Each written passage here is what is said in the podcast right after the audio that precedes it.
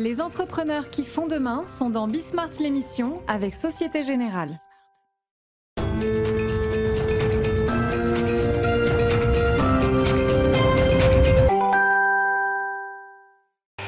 Salut à tous, c'est Bismart. Euh, bienvenue pour une nouvelle heure de débat autour de l'actualité euh, économique. Oui, euh, massivement économique. Tiens, on va réfléchir. Ça fait un moment qu'on tourne hein, autour de ce mot de, sobriété. On va réfléchir autour de ça. Il y a notamment, alors je m'appuierai sur un article du Monde qui m'a énormément intéressé sur euh, ce que ça représente comme tournant pour Emmanuel Macron, mais derrière, il n'y a pas que lui en fait qui doit changer de logiciel, enfin peut-être, j'en sais rien, on verra ce que disent mes invités, pour euh, vivre à l'heure de, la sobriété. Euh, on n'en a pas parlé hier, il se trouve j'attendais qu'il y ait le, le, le, bon gars pour en parler. le prix Nobel de l'économie à Ben Bernanke, enfin on a tous traversé Ben Bernanke.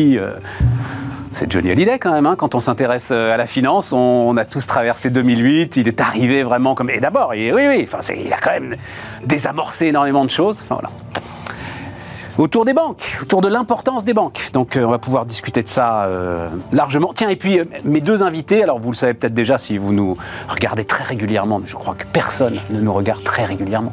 C'est pas fait pour ça en tout cas. Ils ont des idées intéressantes sur le métaverse. Vous savez que Meta, enfin Facebook, a fait une grande réunion pour essayer de relancer tout ça parce qu'il semble que même au sein du projet, il y a des gars qui se demandent ce qu'ils sont en train de faire. Voilà, donc on parlera de ça aussi. Allez, c'est parti, c'est Bismart.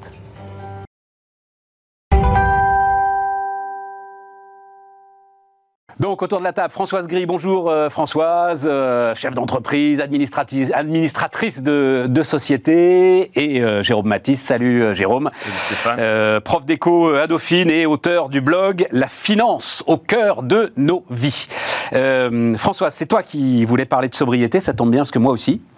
Donc j'ai mis sobriété, changement de modèle. Alors je parlais d'un article du Monde qui m'avait beaucoup intéressé. Toi, c'est évidemment les entreprises qui t'intéressent, mais finalement la question est un peu même.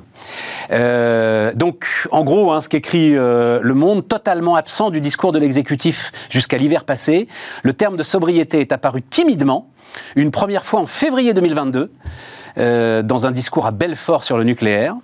Mais c'était alors empressé d'ajouter le chef de l'État pas question de relier ce concept à celui d'austérité énergétique et encore moins à la privation. Ce qui est, écrit euh, Le Monde, une gageure pour Emmanuel Macron qui a toujours misé sur la libre entreprise, la croissance, pour promettre des jours heureux à ses concitoyens, pour incarner une forme d'espoir face au repli sur soi des extrêmes. Le président de la République lui-même ne raillait-il pas euh, il y a quelques, quelques jours, quelques mois, le modèle Amish?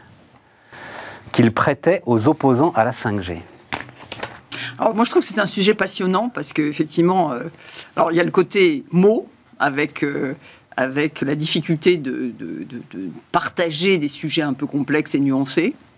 Et puis euh, il y a cette idée que sobriété, c'est le contraire de croissance. Et non, euh, la question c'est, et, et, je pense que vraiment le sujet de quelle croissance pour notre monde et pour les entreprises dans les années après, en qualitatif, euh, c'est ça la question qui est au cœur de notre, bah non, de notre changement. Non, c'est voit... pas la sobriété, ça, Françoise. Si, c'est quel, quel, type de croissance Est-ce que je fais de la croissance Enfin, euh, quel est le, le sens, l'impact de la croissance que j'ai? Et il y a de la croissance vertueuse, et puis il y a de la croissance qui, est, euh, qui ne l'est pas. Si je suis sobre, j'arrête de boire. On boit je bois pas, je bois pas un alcool différent. Je... Et non, sobre, je suis sobre. Bah justement, c'est peut-être parce que le mot véhicule quelque chose qui est excessif, mais enfin pas pour moi. Être, so être sobre, c'est euh, dans son comportement, c'est euh, un, une position d'équilibre. Euh, je bois, mais je bois raisonnablement. Euh, je bois qualitatif, peut-être plus que quantitatif. Oui, mais ça c'est durable. Ça c'est l'univers dans lequel on vit depuis, allez, 5-6 ans quoi l'univers durable, le sustainable des Anglais. Moi, je crois qu'on a passé un, un, cap, on est au niveau dessus et on est au niveau où, alors tu as raison, personne ne veut parler d'austérité, encore moins de décroissance. Non. Alors ça, c'est parce que c'est un autre, c'est encore un autre univers, entre, entre, autres un autre univers économique. Mais euh, la, nature de la consommation que je fais, euh, elle rentre euh, consommer bien de l'énergie juste ce qu'il faut. Euh, pour moi, c'est ça la sobriété. C'est peut-être pas le bon mot, mais il n'y en a pas d'autre. Donc, donc on l'utilise. Et aujourd'hui, on remet ce sujet au cœur du, du débat. Et je pense que c'est intéressant parce que c'est peut-être on aborde de cette façon-là la vraie euh, difficulté de la transformation vers le sustainable Mhm. que l'on a à faire. Parce que Mhm. jusqu'à présent, c'était un peu nice to have. Ça allait, euh, c'était, il suffisait de faire un peu mieux et puis, euh, et puis ça allait peut-être avoir un impact à un certain temps. Là, on se rend compte que non, il va falloir changer des choses plus en profondeur dans les comportements, dans les comportements de consommation, clairement. Ça ne veut pas dire l'austérité, mais ça veut dire consommer à bon escient.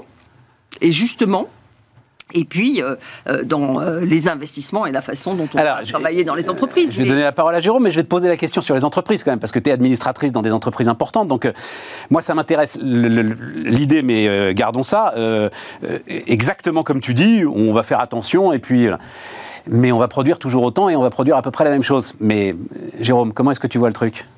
Bon, d'abord, on attend du- d'un capitaine de navire qui le euh, compose avec les éléments et donc du gouvernement qui conduise le pays en fonction des évolutions euh, géopolitiques, Ouais. économiques. Et c'est c'est ça un petit peu, je trouve que le, le- que la- l'accroche dans l'article du journal Le Monde était, je dirais pas malhonnête, mais les choses ont tellement évolué depuis qu'on peut pas reprocher au président Macron d'avoir changé un petit peu de fusil d'épaule. Il leur entre-temps. reproche pas. Non, non, il leur. Non, attends, attends, c'est important. Il, Il, le leur reproche un pas. petit peu en disant Non, que ils disent, ils disent, c'est pour lui, et c'est en ça où Mm. ça m'intéresse, appliqué aux entreprises. Un cha- c'est un Un pivot. C'est un pivot. Ouais, tout à fait. c'est un changement de modèle et de logiciel. Oui. Le président de la croissance, de l'entrepreneuriat, euh, de l'aventure, euh, de l'innovation qui va résoudre Du tous les problèmes, du travail, Ouais. de l'innovation qui va résoudre tous les problèmes, nous dit là tout à coup, les gars, si on met pas tous le pied sur le frein, on n'y arrive pas. Oui, et donc ce comportement de sobriété qui est prôné par le gouvernement permet de faire d'une pierre deux coups face à la crise climatique et énergétique. Maintenant, est-ce que la sobriété, est-ce que ça rime avec décroissance? Est-ce que ça rime avec privation? Alors moi je pense que non, Euh, comme le dit Françoise. La privation, c'est vraiment se, se priver de, de choses dont on a besoin. Les Français, quand on regarde, Mais, tu, mais, tu- tu vas toujours vous me reprocher d'avoir un spectre- thinking, Non, non, mais attends, euh, attends les amis, là. Les Français, à certains égards, quand on regarde par exemple le niveau de vie planétaire, vivent dans l'opulence. Tu arrêtes un Français dans la rue, tu lui demandes combien il a de médicaments dans sa pharmacie, combien il a de t-shirts dans sa garde-robe, il est incapable de te répondre de tête. Il concédera qu'il en a trop. Donc, la sobriété, c'est pas forcément ne plus porter de t-shirt, c'est au lieu d'en acheter d'acheter 5 t-shirts chinois, on en achète un français potentiellement de meilleure qualité qui va durer plus longtemps, qui a moins pollué dans son processus de fabrication. Et là, on voit que la sobriété peut ne pas rimer avec euh, euh, privation ni avec décroissance française. Bon, c'est un exemple peut-être un petit peu. Oui, mais euh, avec croissances. Ah là, tu Non, non. rajoutes française là tout à coup. Ah bah oui, mais. Décroissance mondiale, oui. Décroissance française, peut-être pas. Non, mais c'est ça qui est. Ah bah oui, mais on est, on est d'accord. Quand même, des croissances. totale, parce que le t-shirt un peu plus Non, durable, il sera probablement un peu plus si cher. on s'engage- euh, Probablement un Si peu plus cher, mais il y a moins d'usines qui tournent, il y a moins de. Sobre, si on s'engage tous dans des comportements de sobriété, normalement le PIB mondial devrait réduire, se, se contracter un petit peu, mécaniquement. La question, c'est de savoir où. Tout est dans le un petit peu, euh, Mais Jérôme. tout est dans, tout est Surtout dans à quel ne- point on, on se on va dans des comportements de sobriété. Est-ce que c'est juste les Français? Est-ce que c'est les Européens? Est-ce que c'est l'ensemble du Non monde? mais là, là concrètement, tu as des Oui. usines qui s'arrêtent. Ah oui, Voilà. ça, ça va impacter le PIB. Là, concrètement, tu as des usines qui s'arrêtent. Là, Oui. concrètement, tu as des chefs d'entreprise, euh, on l'a beaucoup raconté pour euh, Arc Industrie notamment, hein, qui euh, ont des stocks, qui aujourd'hui ont des coûts de production trop élevés vu le prix de l'énergie, et qui vont gérer leurs stocks au plus juste pour essayer de produire le moins possible. Oui, mais Bon, c'est pas parce c'est que quand même ça qui est en train de se passer. modèle, C'est parce qu'ils sont confrontés à Là, une ils contraints. Ils conjoncture. vont être obligés, Françoise, de choisir un autre modèle. L'énergie, le prix de l'énergie va pas redescendre. Enfin, euh, on est tous d'accord. Un- Peut-être un pas peu quand 180 même. euros le mégawattheure. Oui, mais en Quand même. Mais oui, il y a- il y, a un certain nombre de gens qui vont devoir transformer sérieusement ce qu'ils fabriquent. Est-ce que. Mais je t'ai coupé la parole, Jérôme. Non, mais là, le, fini. le- le discours du gouvernement, c'est plus de la sobriété à l'usage du consommateur plutôt que les entreprises. Les entreprises vont être contraintes. Comme le dit François, si on va leur couper le- l'électricité à un moment donné, il va falloir. Voilà. Mais le gouvernement invite les Français à adopter un comportement de sobriété face à la consommation énergétique notamment. Est-ce que. euh, encore une fois, on, euh, on parle des entreprises en général, et comme toi, je baigne dedans et je parle évidemment avec euh, énormément de monde. euh, la remise en cause fondamentale du modèle. Tiens, je pense par exemple euh, à un, homme formidable qui est venu ici à deux ou trois reprises, Fabrice Bonifay, le directeur RSE de, de Bouygues. Bon, qui est en gros dans l'idée, alors j'ai plus le chiffre en tête, mais on va dire, allez, 90% des matériaux de construction qui sont détruits ne sont pas réutilisés. Et donc l'idée, c'est de rentrer dans une économie circulaire, de réutiliser une grande partie de ces matériaux et de passer, et ça, enfin, je suis sûr que c'est au cœur de tes réflexions à toi aussi, d'une économie de production à une économie d'usage. Et il donne cet exemple donc pour Bouygues, dans la construction, des fabricants de moquettes, où euh, Bouygues ne va plus euh, acheter de la moquette, mais va acheter un service de moquette euh, mensuel, euh, annuel, enfin peu importe le contrat, mais qui rentrera comme on a. euh, ce sera dans les services généraux, voilà. Et c'est le fabricant de moquette qui sera en charge de. Et donc forcément d'économiser au maximum sa moquette par rapport à celle que tu aurais achetée en mètre carré. Mais c'est une transformation, mais vertigineuse des business models. Absolument. Et je pense qu'on est en train de.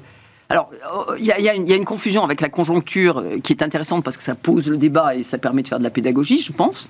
Mais je pense que euh, on est au début des plans d'action et des, stratégies dans les entreprises où on a amorcé des choses qui ne remettent pas, alors ça dépend qui, mais euh, qui ne remettent pas en cause fondamentalement son- sa, sa- son- sa mission, son- ce- euh, sa, sa production, etc. Et, euh, et certains vont devoir pousser le bouchon plus loin en se disant mais est-ce que ce que je fais a un sens pour dans 20 ans, Mhm. 30 ans? Et si c'est non, qu'est-ce que je fais pour me transformer par rapport à ça?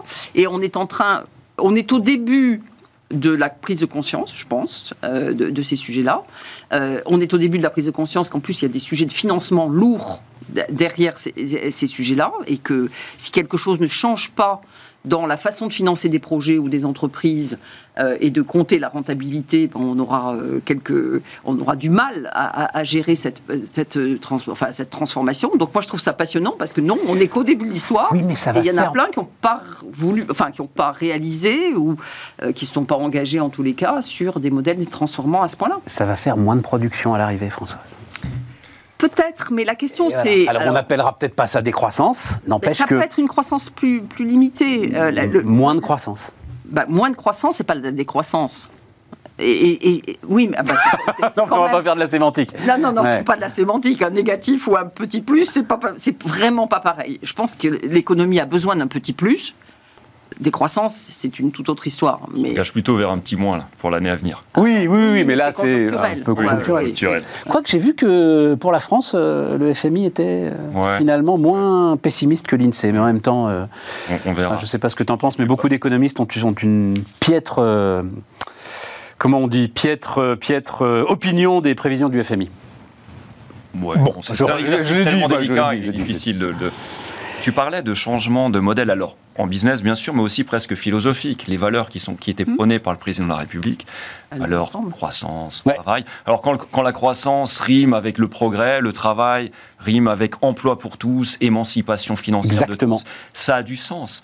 Mais en revanche, quand croissance plus travail, ça rime avec production intensive, pollution, modèle de surconsommation, etc., c'est là, et qui potentiellement aggrave à terme la crise climatique, avec des effets délétères sur notre confort, c'est là où euh, ces concepts peuvent finalement perdre de leur, de leur sens euh, pour les ériger en, euh, en valeur. Sachant que par ailleurs, en termes de démographie, la capacité de travail d'un certain nombre de pays de l'OCDE va Mm. diminuer. Oui. Donc, euh, donc, euh, enfin, c'est beaucoup plus compliqué que. Ouais. que- Ce qui que- était d'ailleurs identifié, euh, tu le sais Jérôme, il y a 5-6 ans, ça a commencé à être identifié comme un facteur inflationniste. Ouais. Et euh, euh, effectivement, il y avait cette grande idée, l'inflation a disparu, machin, euh, gain de productivité grâce à la technologie, ta, ta, ta.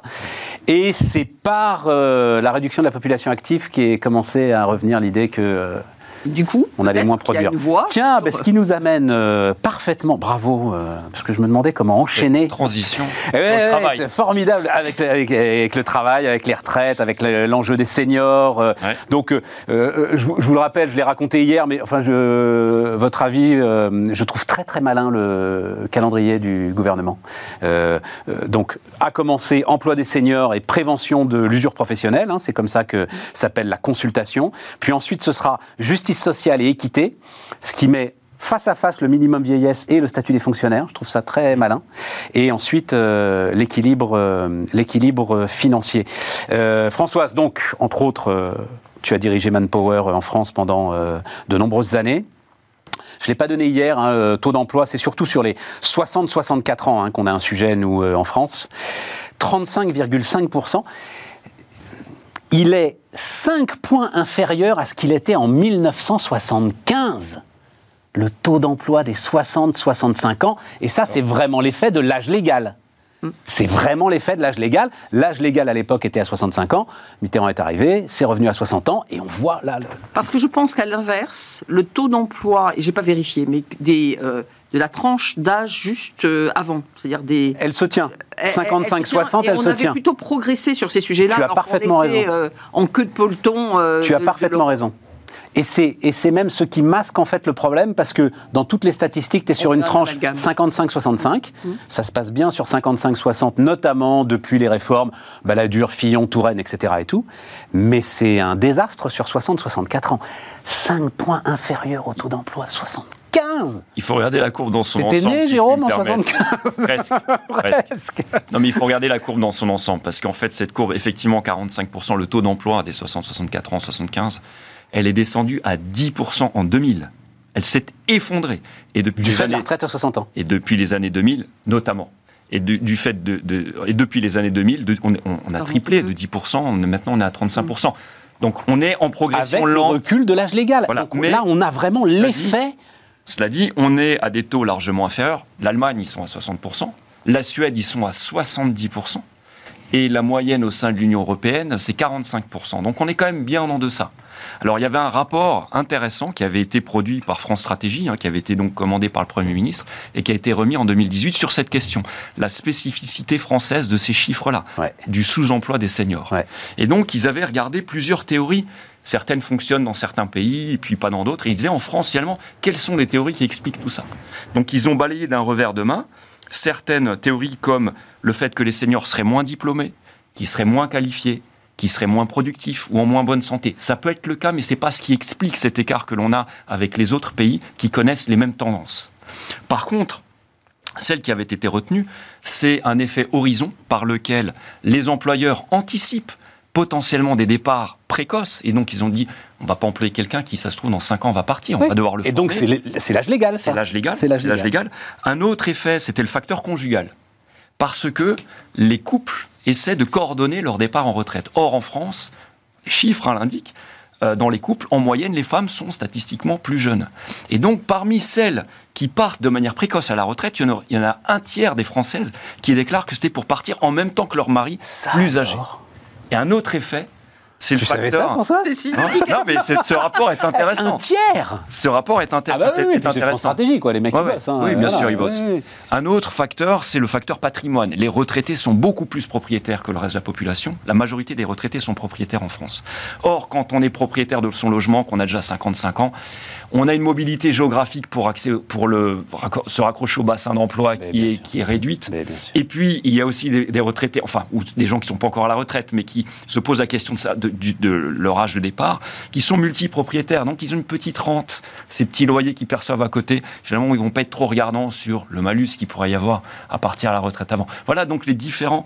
euh, et puis, il y a aussi, alors, quelque chose qui est moins chiffré, qui est euh, la représentation négative que l'on pourrait avoir à l'égard des, seniors. C'est-à-dire, quand bien même, on a balayé ces théories de dire euh, les seniors en France seraient moins productifs, en moins bonne santé, etc. Ce sont des préjugés qui perdurent chez les employeurs, souvent, bien que c'est- difficile à chiffrer. Voilà la conclusion en gros du rapport. Mais donc ça veut dire, parce que moi je pensais qu'il y avait un effet massif quand même, enfin tu vois le truc qui, comme tu le dis toi-même, qui s'effondre à partir du moment où tu mets la retraite à 60 ans, Mhm. euh, et puis qui remonte à partir du moment où euh, les réformes nous font 61, 62, euh, etc. l'âge légal, quand même, c'est pas l'effet massif qui Un explique. effet C'est massif. un effet, mais il y en a Et d'autres. puis, c'est euh, un effet en plus qui est très symbolique parce que ça veut dire quoi l'âge légal? On peut partir souvent avant avec un manu- malus, Ouais. après avec un bonus. Ouais. Donc tout se lisse. Or, on se focalise sur un âge comme ça, pivot, où on a zéro, ni malus, ni bonus. Mais finalement, les choses se- se- se- se- sont calculées en continu, finalement. Enfin, sont, Oui, enfin là, tu as un âge légal à 62 et tu as un, et âge de départ moyen à 63,5. Donc ça veut dire Alors, les fonctionnaires, ils partent derrière. en moyenne avant 62 ans. Ils partent entre 60 et 61 ans, il me semble. Ah ouais, alors je sais pas si c'est. Oui, alors, Françoise. Je, je pense que ce, sont des, euh, ce sont des symptômes, mais ce n'est pas nécessairement des causes. C'est-à-dire que, en fait, l'âge légal amène la capacité à faire des ponts. Quand on dit on est propriétaire, on a un petit, une petite rente, etc.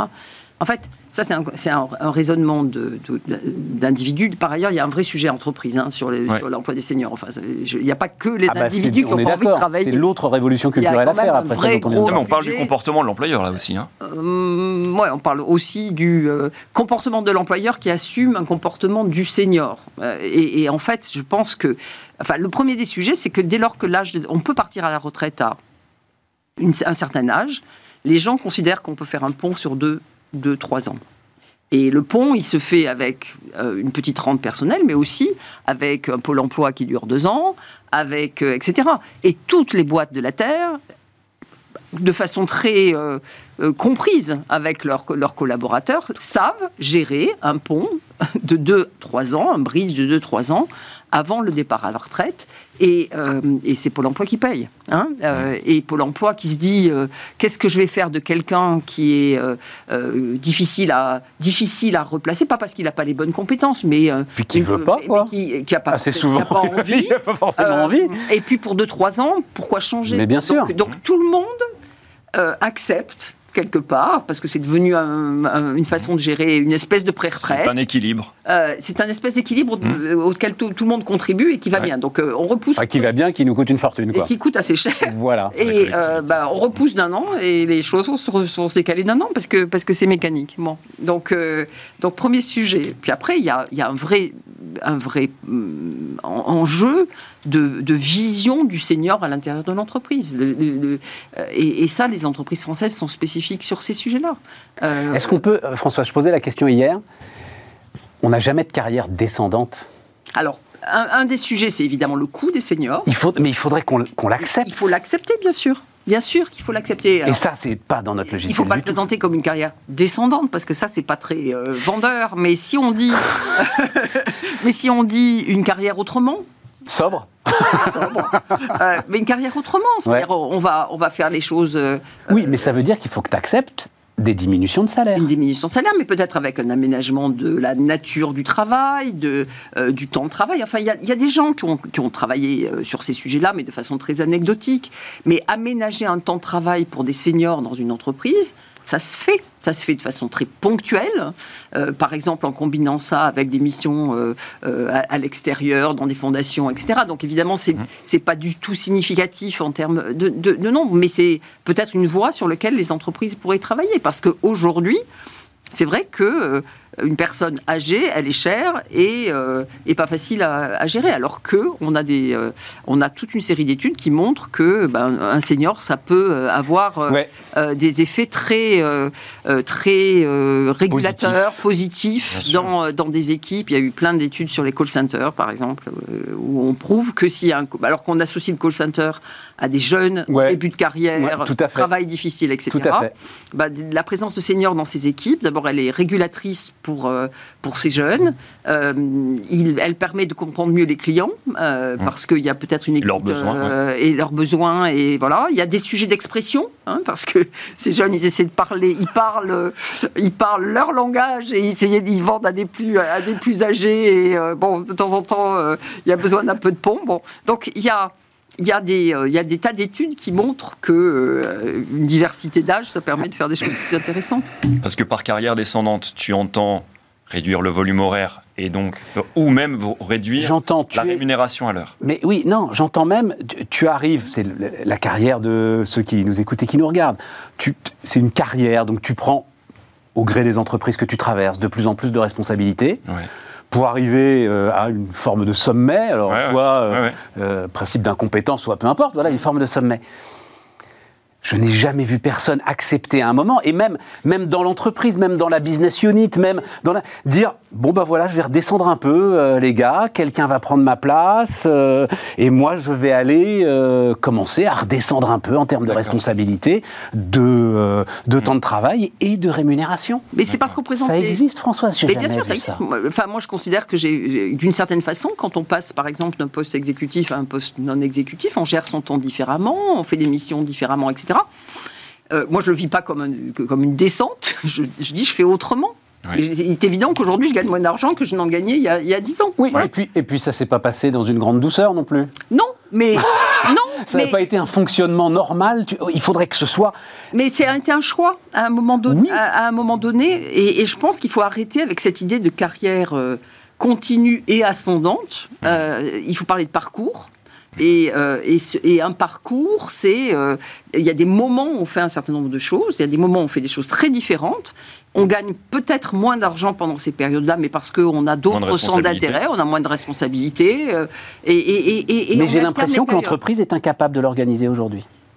Alors, Et qu'il faut absolument. De toute façon, elle ne va pas avoir le choix. Si la réforme se fait, hein, je vous rappelle encore ce chiffre hein, 1 500 000 seniors qui devaient partir ne partiront pas. Donc il- elle ne va pas Il va avoir falloir composer avec ça. Il va Il va falloir composer.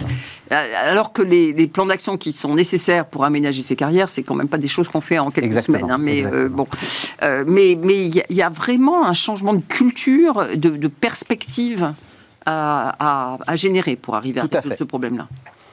On va marquer une pause. Et on parle de finances dans un instant.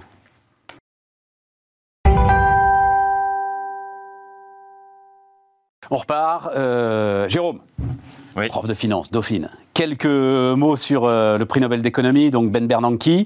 Euh, je te soumettais la question, euh, donc, euh, qui a débarqué en disant il faut sauver les banques, hein, euh, c'est ça, Ouais. premier point. Mhm. Et deuxième point, donc il avait étudié la crise de 29, etc. tout et fait, tout. ouais. Et donc, euh, je veux monter dans un hélicoptère et déverser de l'argent, Hélicoptère monnaie. hélicoptère monnaie partout sur le pays, etc. et tout. Mhm. Est-ce que cette histoire de les banques, parce que globalement c'est ça, j'ai lu, qu'a récompensé le prix Nobel, les banques sont indispensables au fonctionnement de l'économie, Oui. il faut les sauver à tout prix. Est-ce que c'est pas ça l'un des plus grands malentendus entre la science économique et le grand public?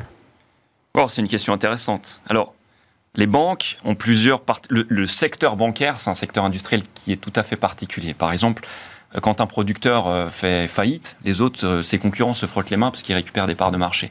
Dans l'univers bancaire, c'est pas ça. Quand une banque fait faillite, les autres tremblent parce qu'ils ont peur d'être entraînés dans la chute. Donc ça, c'est un premier point que savait très bien Bernanke et qui, effectivement, comme il dirigeait la Fed, Banque centrale américaine du temps de la crise des subprimes, a invité le secteur bancaire à sauver l'un des leurs. Ce qui a failli se faire, mais ce qui ne s'est pas fait. Lehman Brothers, on connaît la suite. Absolument.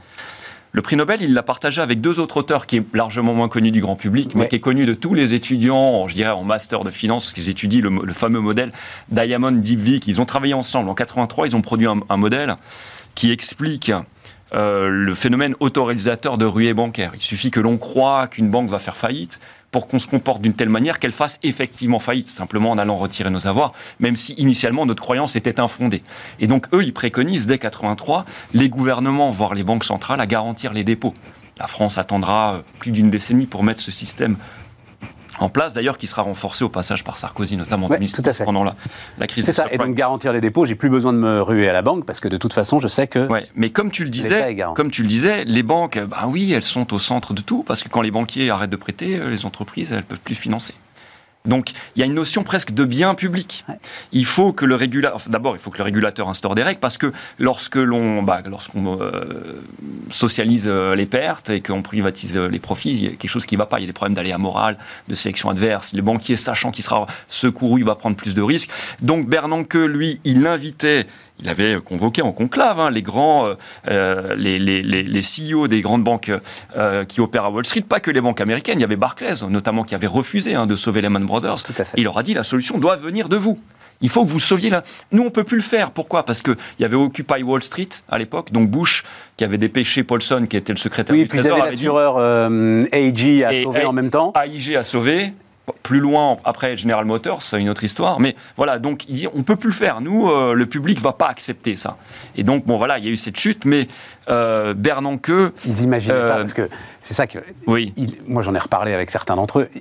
Personne n'imaginait en fait la, la puissance Non. de la déflagration. Non, Et mais- cette idée, c'est le- le- l'ancien directeur de Sciences Po qui avait eu cette phrase formidable. Cette idée que les 100 directeurs financiers des 100 plus grandes institutions financières n'allaient plus se faire confiance. Ouais. Voilà. Et donc Ouais, tout s'est grippé. Tout s'est grippé. C'est absolument pas. Et petite histoire. Oui. Donc c'est un dimanche soir. Ouais. Euh, L'une des banques les plus exposées en France, c'était là, à ce moment-là, jeune Natixis, banque d'affaires. hein. Ouais. Euh, et euh, le patron de Natixis me raconte donc euh, le lundi, ça se coud, et il dit le mardi après-midi à 17h, j'ai pris mon manteau, j'ai été au cinéma. Il n'y avait plus rien à Parce faire. qu'il n'y avait rien à faire. J'ai été voir Lola Montes. et il dit le lendemain, on était encore en vie, je ne sais pas encore comment. Ah ouais. C'est puissant, hein C'est puissant. Mais y a, ce, qui, ce qui est intéressant, parce qu'il y a des gens qui ont la critique facile, on n'a pas de contrefactuel. Effectivement, on aurait pu sauver les Man Brothers, mais ça aurait accentué l'aléa morale. C'est-à-dire que les banquiers continuent à prendre euh, n'importe quel risque en se disant de toute façon on sera sauvé. Quelque part, c'est c'est par l'exemple. Alors, c'est un exemple très dur, probablement trop dur. Parce qu'il nous a tous coûté. Il a mis notamment sur la paille les finances de la mairie de Saint-Etienne. Au passage, enfin, on se dit, mais comment un truc si lointain peut nous atteindre? Généralement, les marchés financiers absorbent très bien les chocs locaux. Et c'est- très bien. Il peut y avoir une crise à un endroit, mais l'argent circule, on absorbe conti- continuellement. C'est ce que fait aussi la mondialisation. Il pourrait y avoir, euh, je sais pas moi, une mauvaise météo en France, et puis euh, le kilo de la tomate, c'est tout juste s'il prendrait 20% au supermarché. C'est l'effet de la globalisation. C'est la même chose sur les marchés financiers. Sauf que parfois, les choses fonctionnent à l'envers. Un petit grain de sable à un endroit se transforme, c'est l'effet papillon, se transforme finalement en, en- en un phénomène dévastateur à l'échelle planétaire. Dexia aussi, banque franco-belge qui avait dû être sauvée. Mais euh, enfin, le- la façon de gérer les risques Ouais. du système bancaire et du monde financier à l'époque par rapport à aujourd'hui.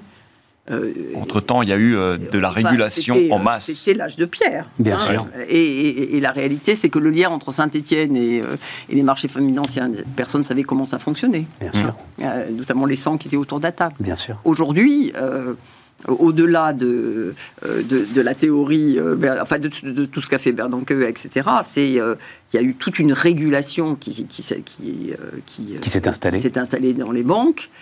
Euh, alors que toutes les banques euh, râlent un peu sur Ah, le niveau, euh, le Oui. niveau de, Ouais. de, de- de capitaux potentiels qu'on leur demande de mettre en place, parce qu'il y a aussi un monde financier à côté qui ne subit pas euh, ce type de régulation.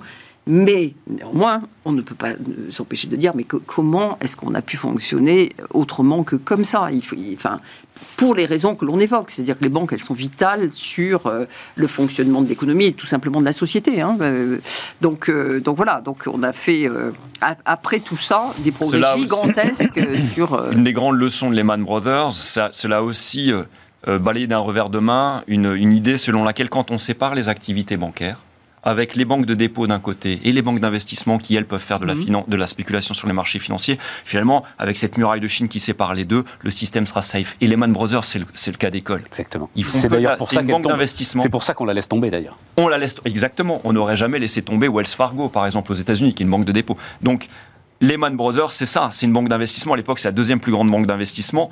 Là où il y a un petit conflit d'intérêts, c'est que Goldman Sachs a œuvré aussi pour qu'elle tombe parce que c'était son concurrent. Bon, voilà. Mais euh, voilà, elle, s'écroule et elle emporte avec elle tout. Il y a plus de 160 banques aux États-Unis qui ont fait faillite. hein.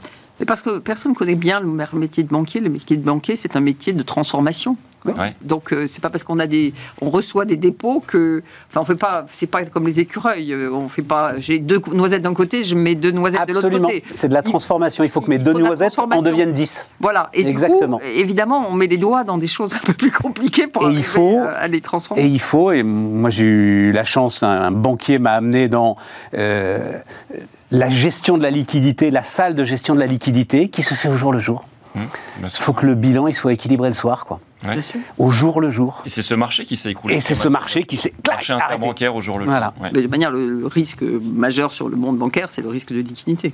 Bon, oui, c'est la liquidité qui tue les banques. J'ai appris ça effectivement hein, en, en 2008. Bon, mais c'est prix Nobel pour Bernanke. Tiens, juste un petit mot, j'ai vu, c'est euh, les universités doivent faire attention parce que c'est, ça n'est pas un universitaire qui a eu le prix Nobel et euh, visiblement c'est très très rare. Voilà. Ah Non, ils sont tous les trois universitaires. Ah non, lui il Les l'est pas. propres. Non, il est dans un think tank, il n'est pas universitaire Bernanke. Bernanke euh, aujourd'hui, mais avant d'être nommé euh, à la direction Bon, de la Fed, il était prof d'économie à Princeton. Bon d'accord, ouais, mais Ah il non, plus. trois professeurs d'université. Et Bernanke, depuis, il a fermé, claqué la porte même du monde académique. Allez, tiens, euh, Métaverse, euh, Françoise, l'autre de tes casquettes, ancienne patronne d'IBM. Mais non, mais il faut utiliser là. Prochain. Et donc là, alors euh, vous avez peut-être vu, on, on va le voir d'ailleurs. Tiens, tiens, on va voir deux images. On va voir d'abord l'idée, donc, euh, accroche d'infos euh, euh, assez nette, note interne euh, du patron du projet, donc, euh, chez euh, Facebook Meta, qui laisse entendre que le projet ne convainc pas, même en interne. Euh, donc, le, le responsable du métaverse de Meta demande aux équipes internes d'utiliser leurs produits au moins une fois par semaine. Les gars n'y vont pas, ils trouvent ça nul. Ouais. Et cette phrase que je trouve très intéressante. Nous travaillons sur un produit qui n'a pas trouvé sa place sur le marché. J'ai besoin que vous acceptiez pleinement le changement ce qui est une bonne manière de parler de l'innovation, et notamment de l'innovation de rupture. Et puis, vous avez sans doute vu cette pub euh, un petit peu partout, là, hein, donc, euh, parce qu'il y avait une grande journée euh, méta autour du métaverse. Donc, il y a cette pub dans le métaverse, le chirurgien pourra répéter ses gestes. Euh, bon, je l'ai déjà dit, euh, Dassault Systèmes euh, me raconte cette histoire depuis 10 ans. Quoi. Donc, il n'y a vraiment rien de neuf dans l'idée de, euh, du jumeau numérique, parce que ça s'appelle le jumeau numérique, en fait, ce que nous montre là. Oui, alors il y a différentes Méta, technologies hein, qui, voilà. peuvent, qui peuvent permettre de faire ça, mais et, et Dassault Systèmes a beaucoup travaillé sur la ré- réalité vi- virtuelle plutôt que sur le métaverse. Mais, mais ce qui est intéressant, c'est que le métaverse, la- l'application, on le sait, les applications seront commerciales, si elles sont. Parce que moi, je, je pense quand même qu'il faut réfléchir à, au business model. au, au business model et à l'impact de, de tout ça. Euh, et, et impact positif et négatif et la balance entre les deux. Mais, et- mais la pub ne montre que les usages euh, positifs.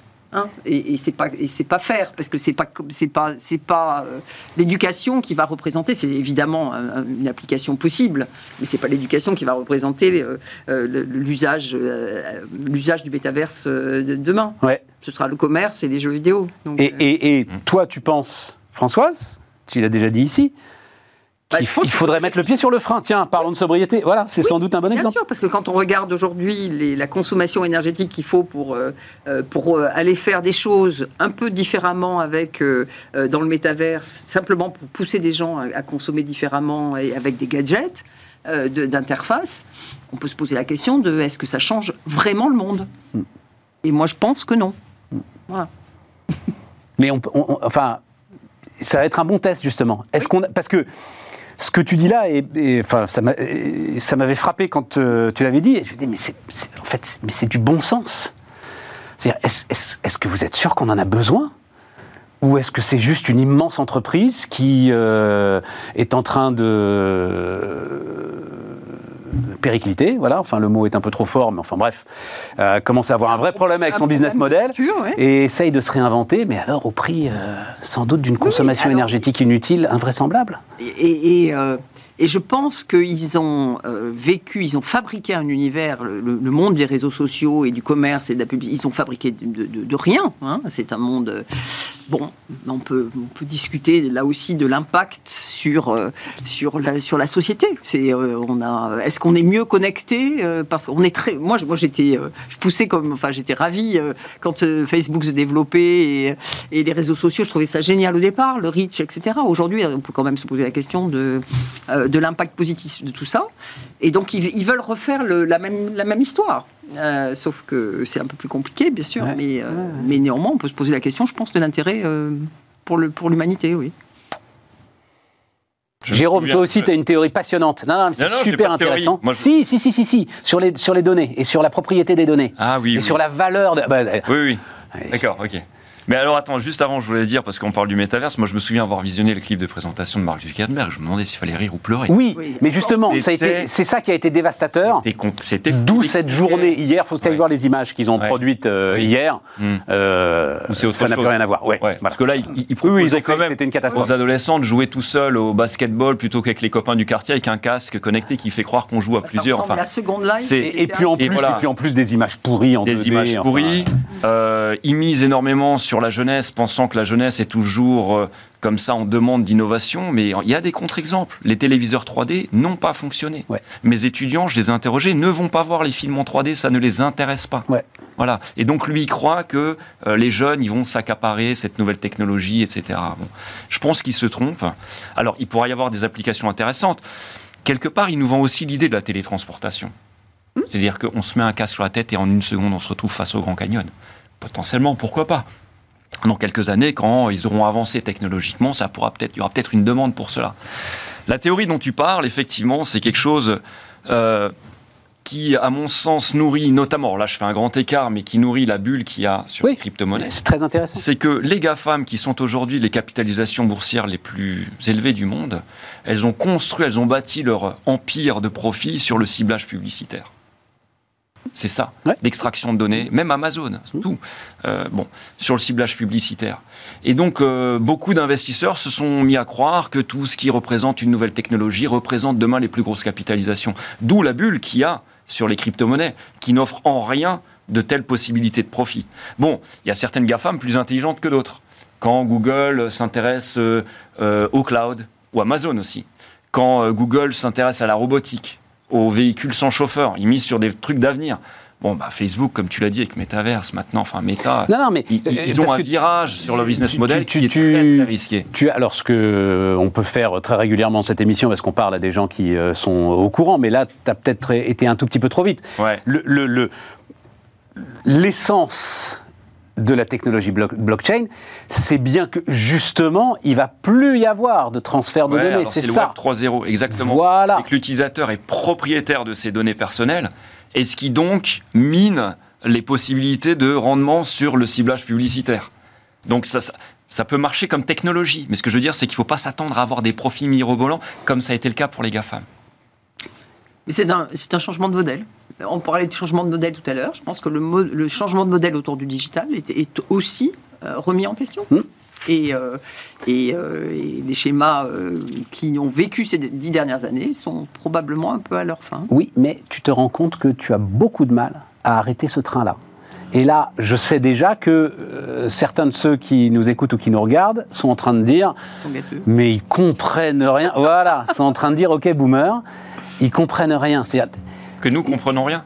oui. Moi, je me oui. suis intéressé à Mais- la technologie. Non, mais Je je le prends dis mal. Non, non, c'est pas ça. Il y a certains sujets sur lesquels je comprends rien. En revanche, sur la blockchain, j'ai beaucoup réfléchi et j'ai interrogé des acteurs principaux de ce truc-là sur des points bien précis. Ils étaient incapables de me répondre. Eux-mêmes ne savent pas exactement Mais bien sûr. certains points. Je ne parle pas de, de problèmes informatiques. Je parle du point de vue de comment ça va révolutionner la finance décentralisée, l'économie, etc.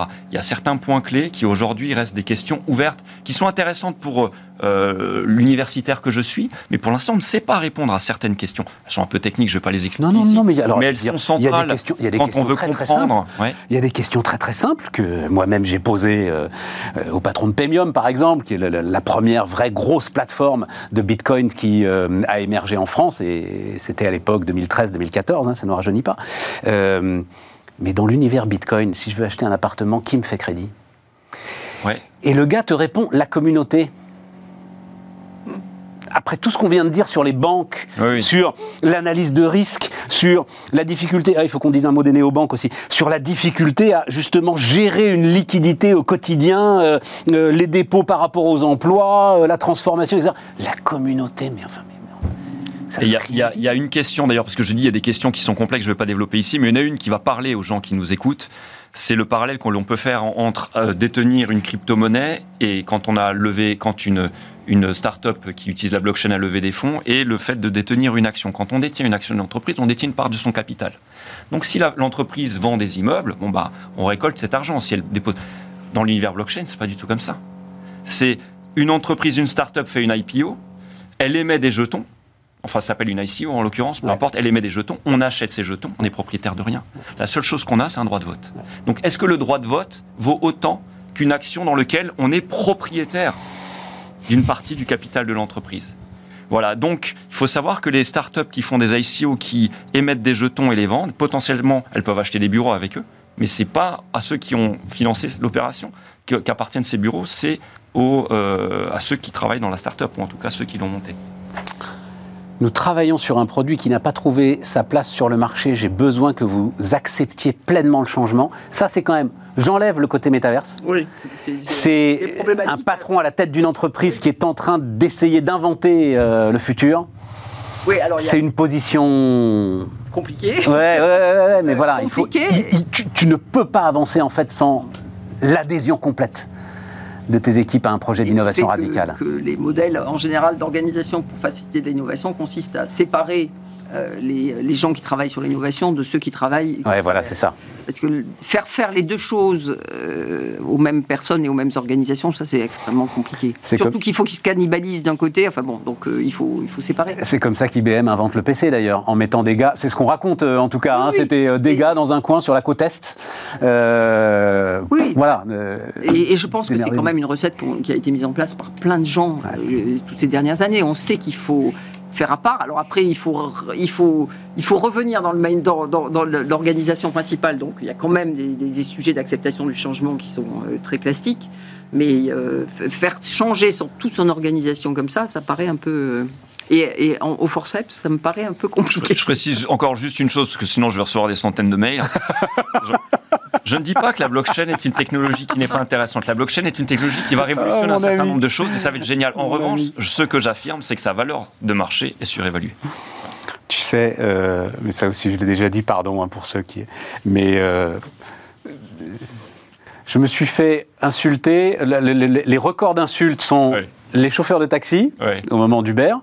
Ah Très surprenant, les notaires. Ah oui, bah, les réformes bah Macron, mais qu'est-ce qu'ils m'ont mis, les notaires Et, mais ça y est, ça y est, ils se sont calmés. Mais ça a été, en fait, les plus longs à se calmer, les, les bitcoiners, quoi.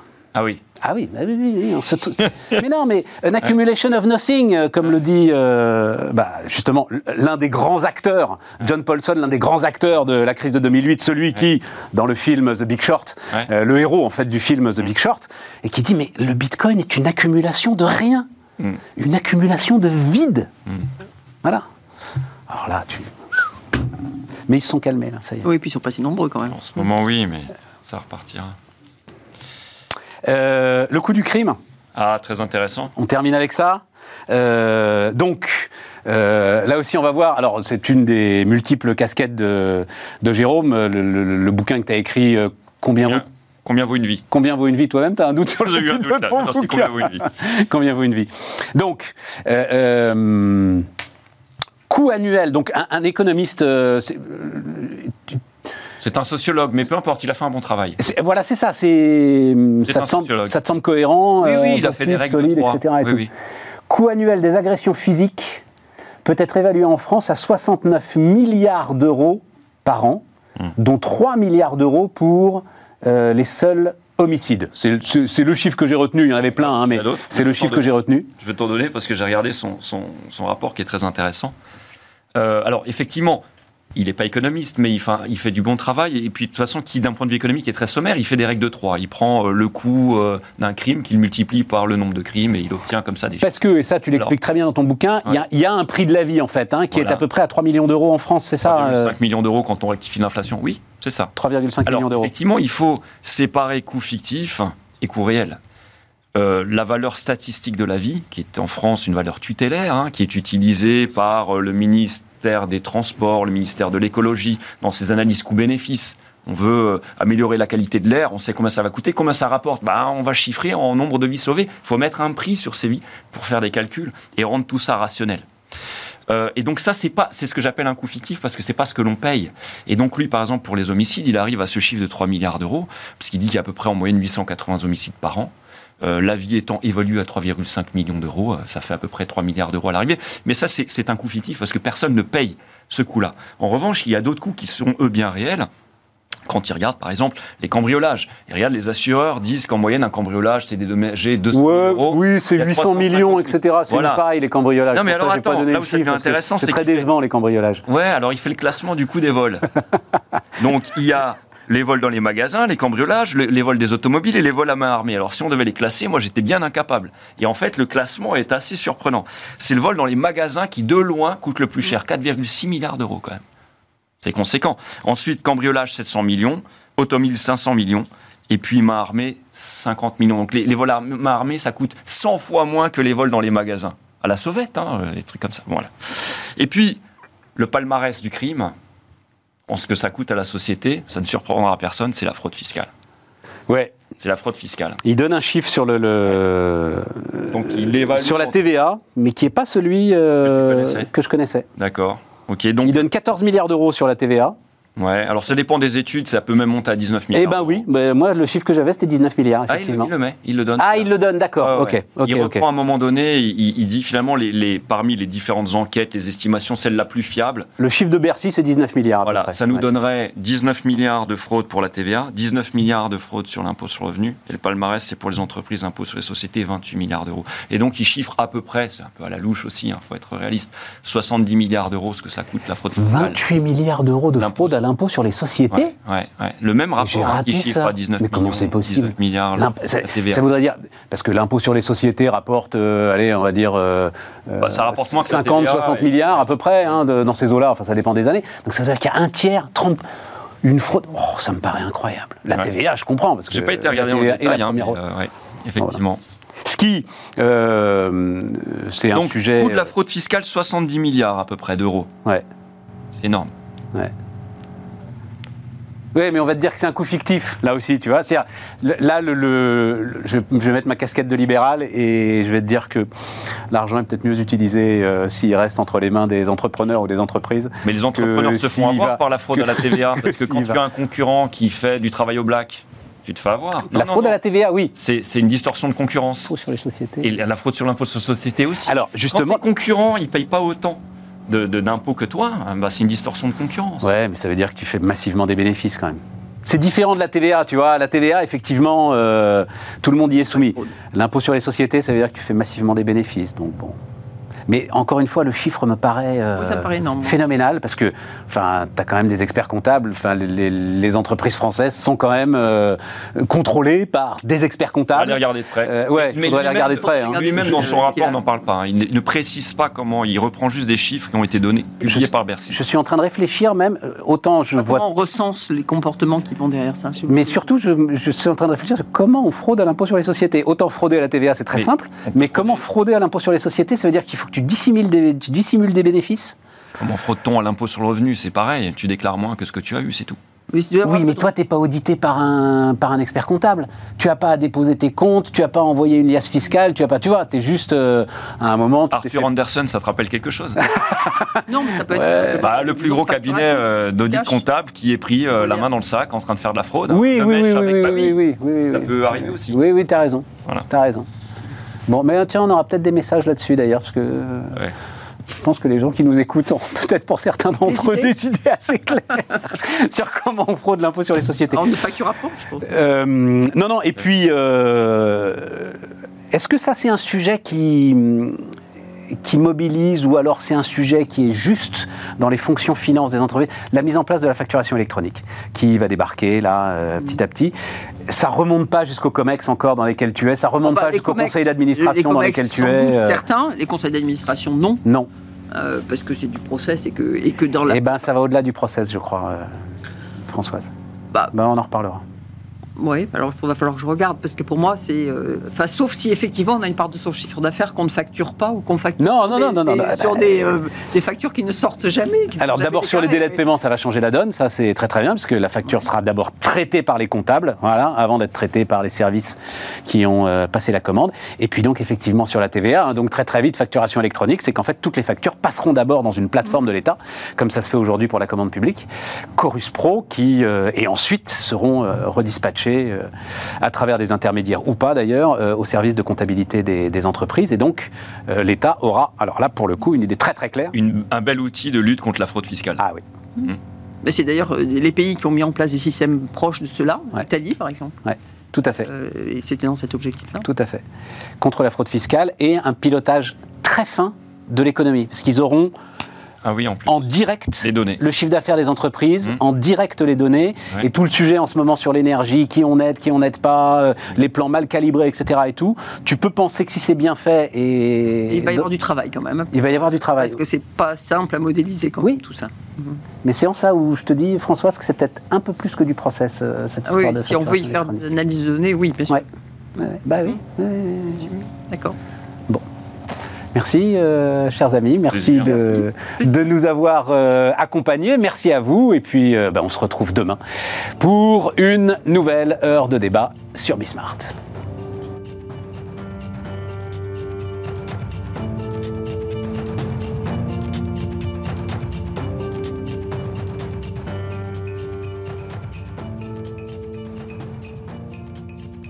Les entrepreneurs qui font demain sont dans Bismart l'émission avec Société Générale.